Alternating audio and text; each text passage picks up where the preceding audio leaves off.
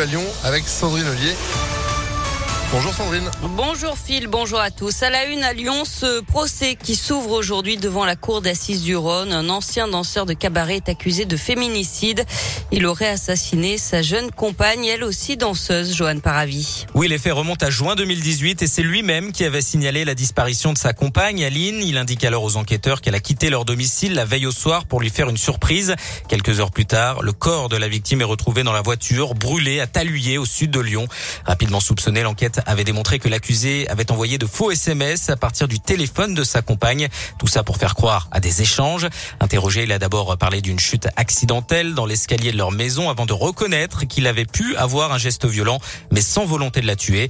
Il avoue aussi avoir incendié la voiture en, assurant d'abord avoir agi dans la panique, ensuite pour honorer la volonté de la victime d'être incinérée.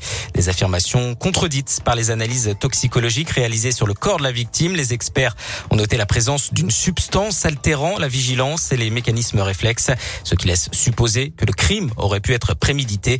L'accusation met aussi en avant un acte violent survenu un mois seulement avant le drame. La jeune danseuse avait reçu un coup à la tête en pleine nuit alors qu'elle était dans son lit. Pour le parquet, il s'agirait là d'une première tentative d'agression. Et le verdict de la cour d'assises du Rhône est attendu vendredi. L'actualité, c'est aussi cette agression à l'arme blanche hier en fin de journée. Place de Paris à Vez, deux hommes ont été gravement blessés. Pour l'un d'eux, le pronostic vital était engagé. Un suspect a été arrêté et placé en garde à vue sans le progrès. Un drame cette nuit sur la 6 à hauteur de Villefranche. Une voiture a priori en panne, arrêtée au bord de l'autoroute, a été percutée par un poids lourd un peu avant 22 heures. Une jeune femme de 23 ans est décédée. Et puis une fillette de 5 ans a fait une chute de trois étages. Ça s'est passé dimanche à Saint-Fond. Sans le progrès, elle a basculé par la fenêtre de sa chambre pour une raison indéterminée. Grièvement blessée, son pronostic vital n'était pas engagé. Du sport, du tennis avec la suite du premier tour de Roland Garros. Deux exploits hier côté français. Corentin Moutet a éliminé Stan Wawrinka. La jeune Diane Paris a sorti la numéro 2 mondiale Kreshikova, tenante du titre. Qualification également de Nadal, Djokovic et de la jeune lyonnaise Elsa Jacquemot. Les matchs de Père, Gasquet et Rinderkner ont été interrompus par la pluie hier. Ils reprendront ce matin. À suivre aussi aujourd'hui l'entrée en liste de Joe Wilfried Songa pour son dernier tournoi avant sa retraite sportive. Il affrontera le huitième joueur mondial Casper Ruud. Du basket ce soir, premier match des playoffs, quart de finale aller à l'Astrobal. Lasvel reçoit Cholet à 20h. Du foot aussi ce soir, Villefranche joue son match aller des barrages d'accession à la Ligue 2.